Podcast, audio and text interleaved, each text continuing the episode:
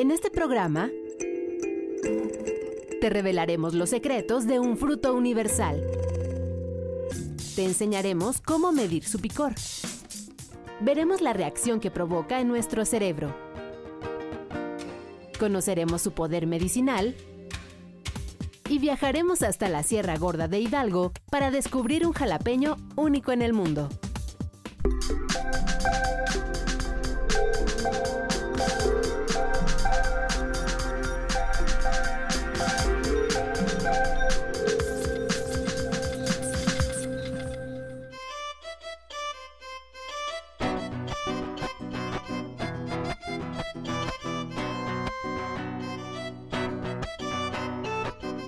Bienvenidos a Factor Ciencia, yo soy Alejandro García Moreno y en esta ocasión me encuentro en la Universidad Politécnica Francisco y Madero en Tepatepec, Hidalgo. Estamos aquí para conocer la ciencia detrás de un elemento que es indispensable y es histórico en la cocina mexicana, por supuesto le da su característico sabor picante, es el chile. Quédate con nosotros, esto es Factor Ciencia, comenzamos.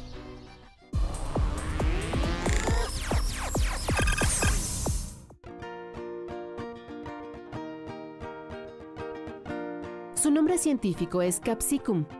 También se conoce como ají, utsu, guindilla, pimiento o chile. Desde hace 8.000 años se cultiva en México, Centro y Sudamérica. El chile era la base de la dieta de los antiguos mexicanos, junto con maíz, frijol y calabaza. Esta valla picante era más que un condimento en las culturas precolombinas.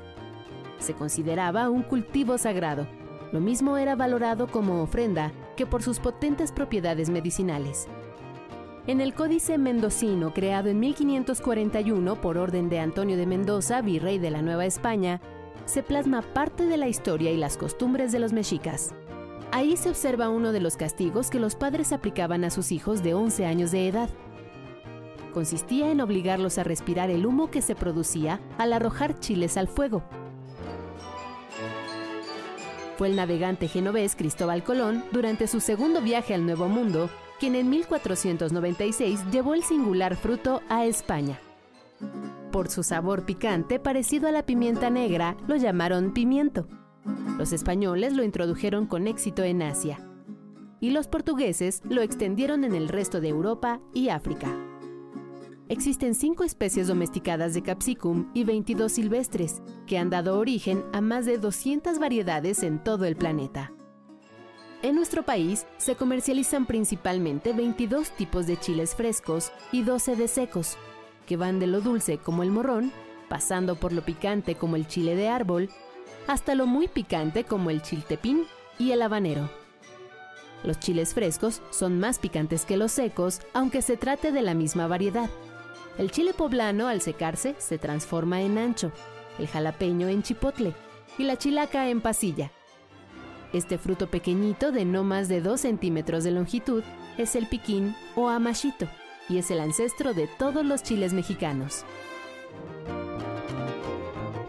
Así, con su picor exquisito, el chile no solo revolucionó las gastronomías mexicana y española, sino las de todo el mundo.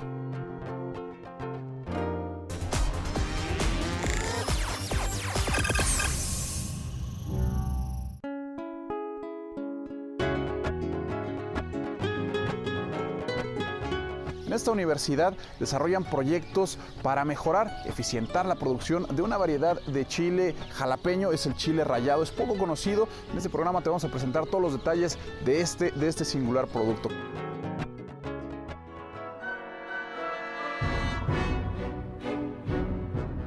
Este es el chile rayado, una variante del jalapeño que se cultiva por tradición y de modo artesanal.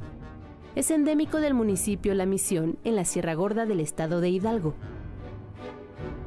Este fruto de temporal que por años se ha adaptado al suelo montañoso y a los microclimas de la región es el sustento de cientos de campesinos. Aquí, en la Universidad Politécnica de Francisco y Madero, se trabaja muy cerca de los productores de chile rallado. Ellos tenían una gran problemática que es, el secado de su chile, el amarillamiento, plagas, enfermedades como tales, porque lo hacen de una manera muy tradicional, sin tener conocimiento que hay productos orgánicos, productos incluso algunos este, biofertilizantes, cuestiones que pueden ayudar a su producción. Los especialistas estudiaron el ciclo completo de la variedad de chile, desde la siembra hasta el ahumado, y realizaron el análisis nutrimental para su mejor comercialización. Bueno, normalmente cuando un alimento sale a la venta necesita un análisis o una tabla nutrimental, la cual era inaccesible por parte de estos productores. Entonces, a partir de este análisis hay un referente para poder hacer de una manera más certificada este tipo de, de análisis.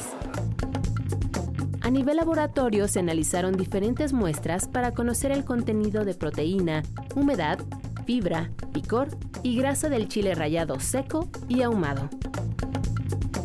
Fueron resultados similares a lo que se ha reportado para chile jalapeño, y, sin embargo el contenido de capsaicina fue un poco elevado, eh, lo cual es o coincide con el análisis sensorial que se realizó para este tipo de chile.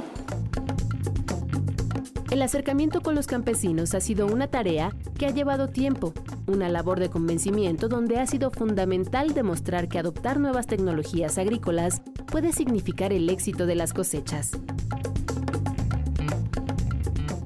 Hay que seguir trabajando con ellos en manera conjunta, hay que demostrarles que, que sí se puede seguir trabajando con esa misma calidad que ellos tienen, pero lo más importante, conservar el medio ambiente y conservar ese espacio muy, muy privilegiado que ustedes van a conocer.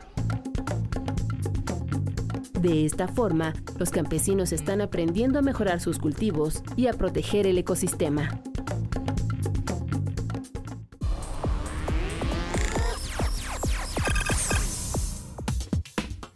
Ahora es tiempo de que vayamos a La Misión, un municipio al norte del estado de Hidalgo, para conocer el trabajo de campo que ha desarrollado la universidad con los productores de chile rallado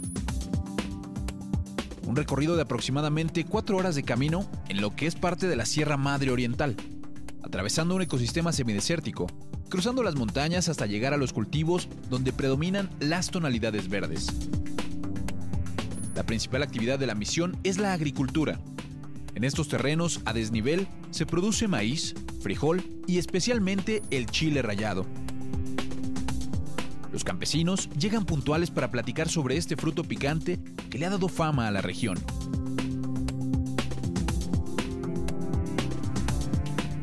ahora me encuentro con Julio César Nieto, él es investigador de la Universidad Politécnica Francisco y Madero y estamos aquí en una parcela pues, eh, del programa que ustedes están desarrollando justo con los productores. Platíquenos, eh, profesor, ¿qué tipo de, metodologías han implementado ustedes aquí con, con los productores? Una de ellas es en la etapa de inicio de su, de su plantación. Empiezan a tener problemas con enfermedades, lo que es este, la Rhizoctonia solani, que es una enfermedad muy fuerte que empieza a atacar en la parte de la raíz y poco a poco eh, empieza a secarse eh, la planta en esta etapa de, de, producción. Pues y eh, este, un grupo de, de, de, investigadores de la universidad nos hemos acercado con ellos para darles asesoría técnica, eh, qué, qué, tipo de, insecticidas, de fungicidas y, o algunas otras alternativas de manejo desde la semilla pudieran estar implementando los propios productores. La forma de sembrar aquí es eh, todavía muy tradicional. Eh, nos, comentaban que pues esperan, por ejemplo, los temporales o, una temporada buena de lluvias para poder tener una cosecha productiva, una cosecha más grande. Así es, vamos de la mano conjuntamente con, el, con, con los productores. Eh, tradicionalmente ellos lo que hacen es tener sus almácigos o sus semilleros, como ellos le llaman, en la parte del cerro. tienen que caminar aproximadamente no sé, 700, casi un kilómetro de, ladera. Allá abajo es donde ellos producen su, su, propia, su propio almacén o sus plántulas, para posteriormente traerlas en la parte de arriba y hacer su trasplante. Pero llevan un proceso muy largo. Ahora lo que está haciendo ahorita la universidad es, es realizar ya una parcela demostrativa a un lado de ellos y este, produciendo la plántula en este momento en lo que son en charolas germinadoras en donde vamos a, reducir este, favorablemente los tiempos. Pues quédense con nosotros, gracias profesor. Continuamos en este recorrido. Claro que sí. Quédense, continuamos.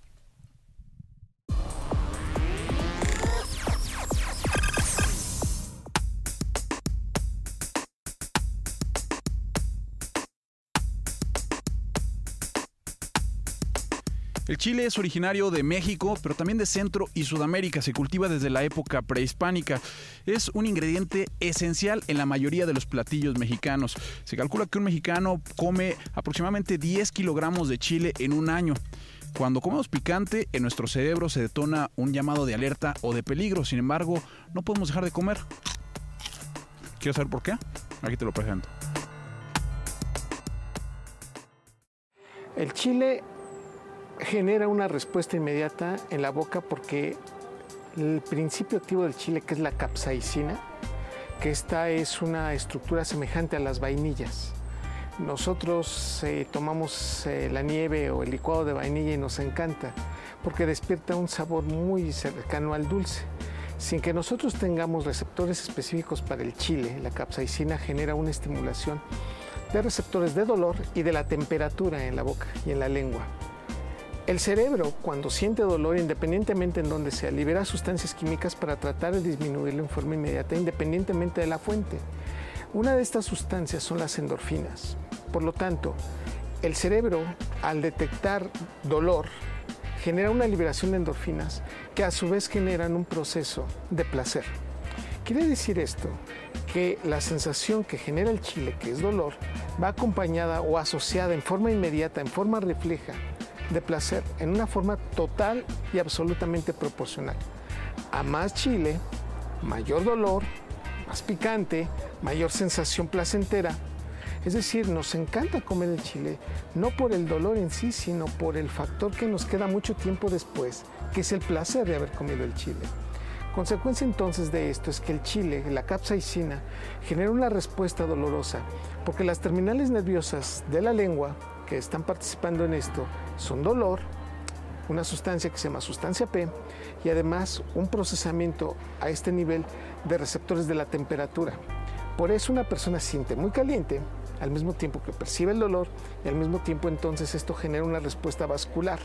Incrementamos la llegada de sangre a la boca y esto se va por tres pares craneales hacia el cerebro, el 9, el 10 y el 12 tres pares craneales que están en función que cuando se juntan, estas terminaciones nerviosas viajan hacia la amígdala cerebral y a un núcleo que se llama tracto de la solitario.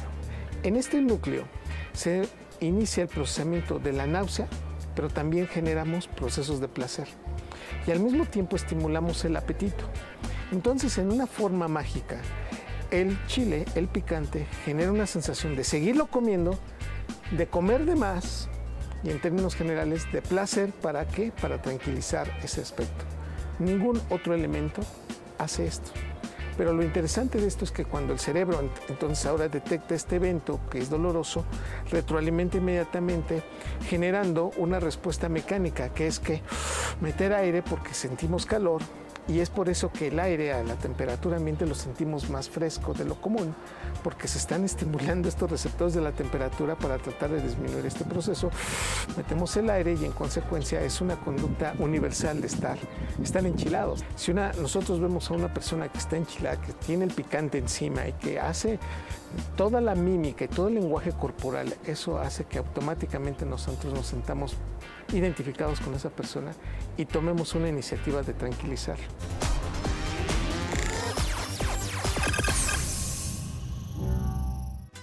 Existen cientos de variedades de chiles, hay algunos dulces como los pimientos y otros muy picantes como el habanero o por supuesto el chile rallado de aquí de la Misión Hidalgo.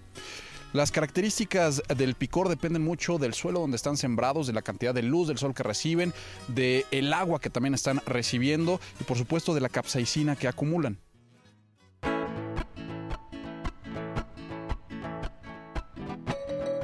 Los chiles son más que los protagonistas de la cocina mexicana.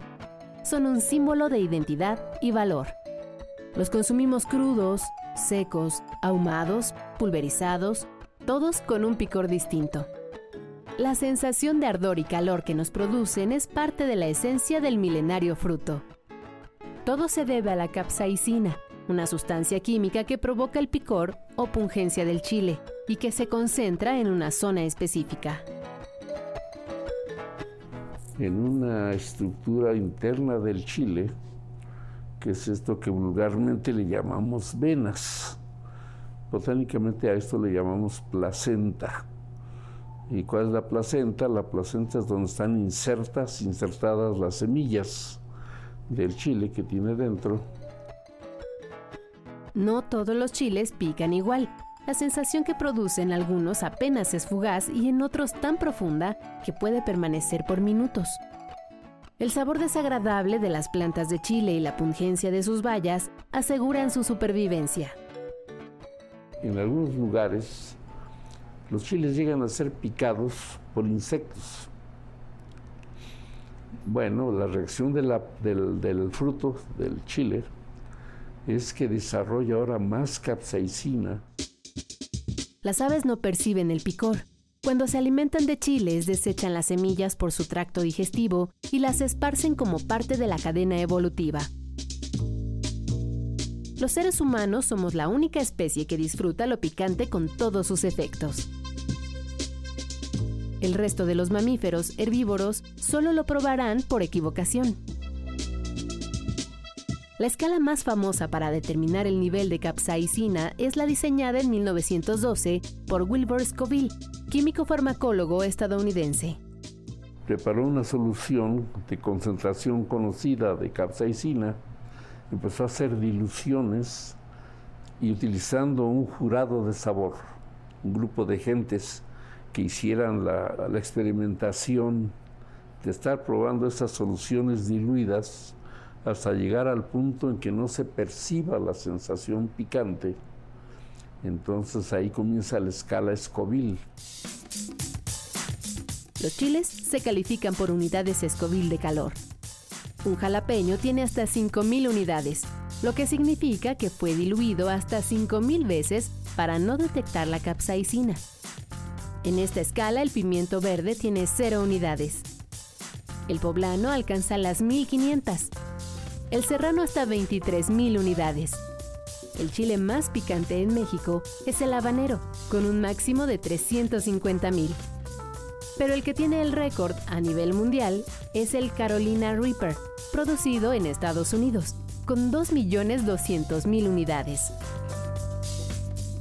Existen otros métodos menos subjetivos para conocer las variaciones de picor en los que se usan cromatógrafos líquidos de alta resolución, que determinan químicamente la presencia de la capsaicina.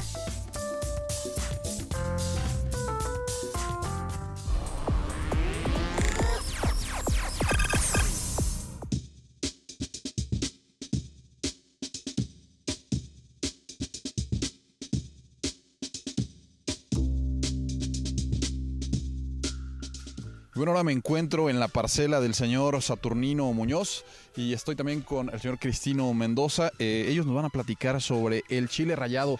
¿Cuánto tiempo tardan ustedes en, ver crecer la planta y el momento, el momento ideal que eh, ustedes identifican para el cultivo? Pues es un proceso largo, un proceso de una aproximada de 11 meses, 10 a 11 meses porque es, es muy tardado. Eh, los almácigos los hacemos en, otro lugar.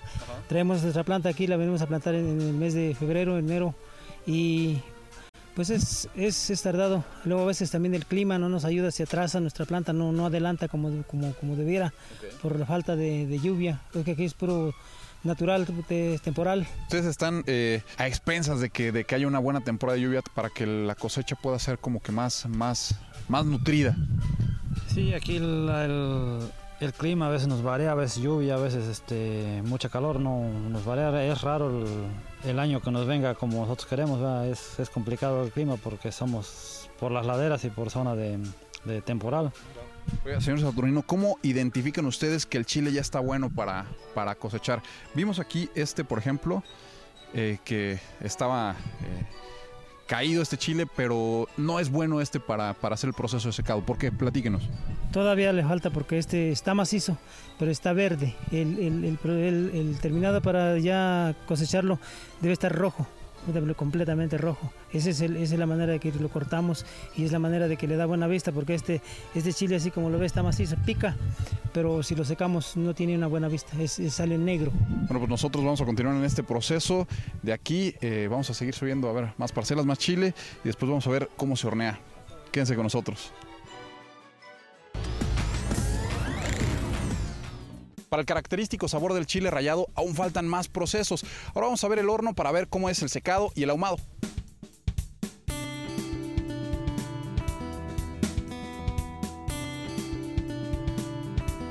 Este color es el que indica la madurez y el tiempo adecuado para cosechar el chile antes de llevarlo al proceso de ahumado y deshidratado. Así, este color rojizo.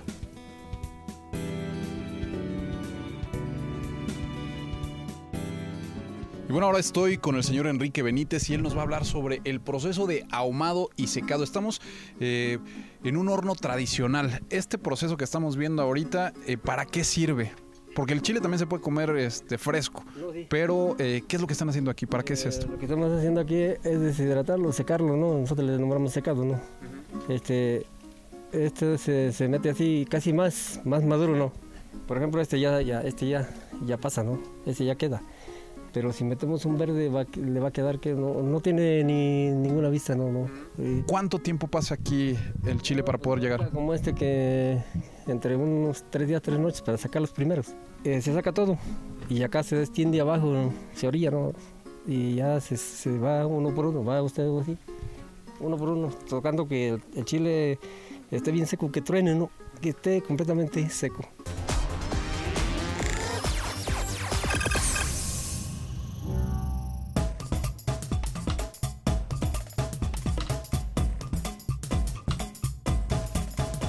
Además de su uso en la gastronomía, los chiles tienen propiedades que permiten su aprovechamiento en el área de la salud.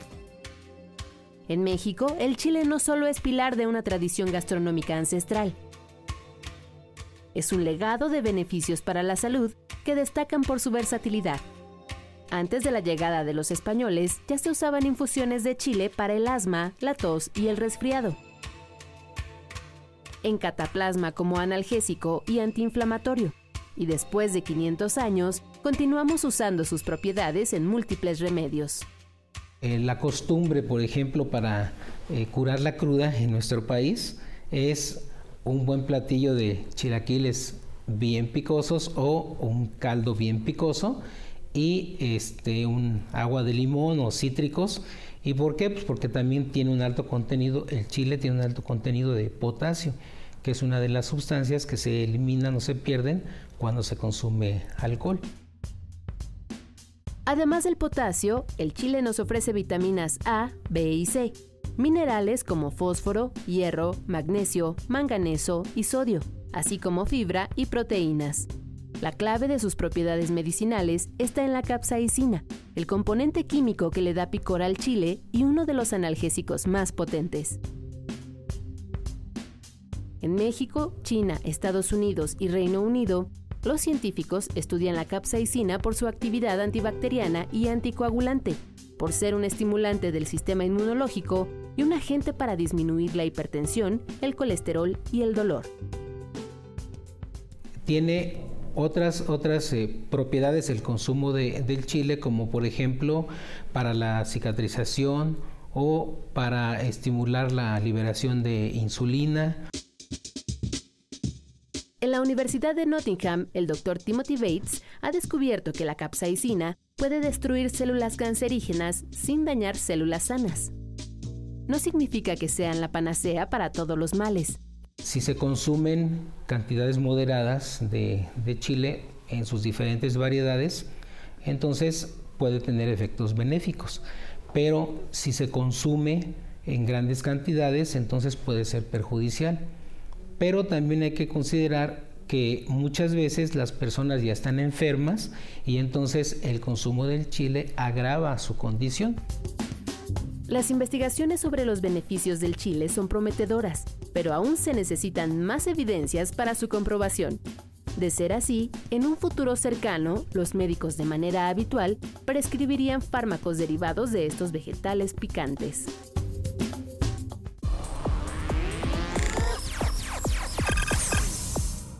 Ya vimos cómo es el proceso de ahumado y de secado tradicional. Ahora me encuentro con Rafael Nieto, él es investigador de la Universidad Politécnica Francisco y Madero. Rafael, muchísimas gracias por la entrevista. Gracias a ti por el, espacio que, hoy nos, nos brindas. Eh, comentarte acerca del chile rallado. ¿no? Eh, nosotros lo hemos analizado en este proceso. Eh, aproximadamente tiene un 6% de humedad. Y lo puedes almacenar hasta incluso por más de un año. Este es el objetivo, o sea, ya vimos el proceso de cómo era el chile en verde, cómo era, bueno, las, las, las plántulas las vimos, eh, vimos ya el proceso del chile, un chile ideal, el color rojizo que mencionábamos. El objetivo es llegar a esto. Llegar a esta calidad. Esto es lo que se ofrecen ellos directamente a los, este, a los consumidores, ¿no? Y es por eso que hemos diseñado este otro tipo de, de horno que principalmente nos ayuda a la deshidratación y también al ahumado. ¿Qué ventaja nos da este tipo de horno? Uno, eh, reducimos el tiempo en periodo de, deshidratación. El método tradicional son cerca de cinco días, aquí podemos tenerlo cerca de uno o dos días, reducir en cuestiones de tiempo. La otra, el ahorrado de leña, ¿no? Eh, una cosa típica también que le da el olor y el sabor a este chile es la leña que utilizan, principalmente somerio y el encino. Son dos árboles muy principales que existen en la región, pero vamos, son muchos productores, a la larga podemos tener problemas de deforestación, ¿no? Rafael, bueno, pues ya vimos todo el proceso eh, para el chile rallado, lo que sigue para nosotros es probarlo y también ver los platillos en los que se puede utilizar. Claro que sí, pues vamos a, vamos a ello. Muchas gracias por el espacio. Pues vámonos.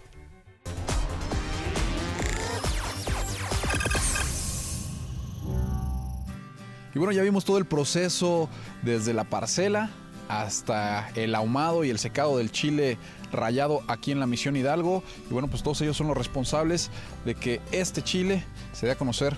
Y bueno, pues la parte más interesante es la mesa, ¿sí o no? Vamos a darle.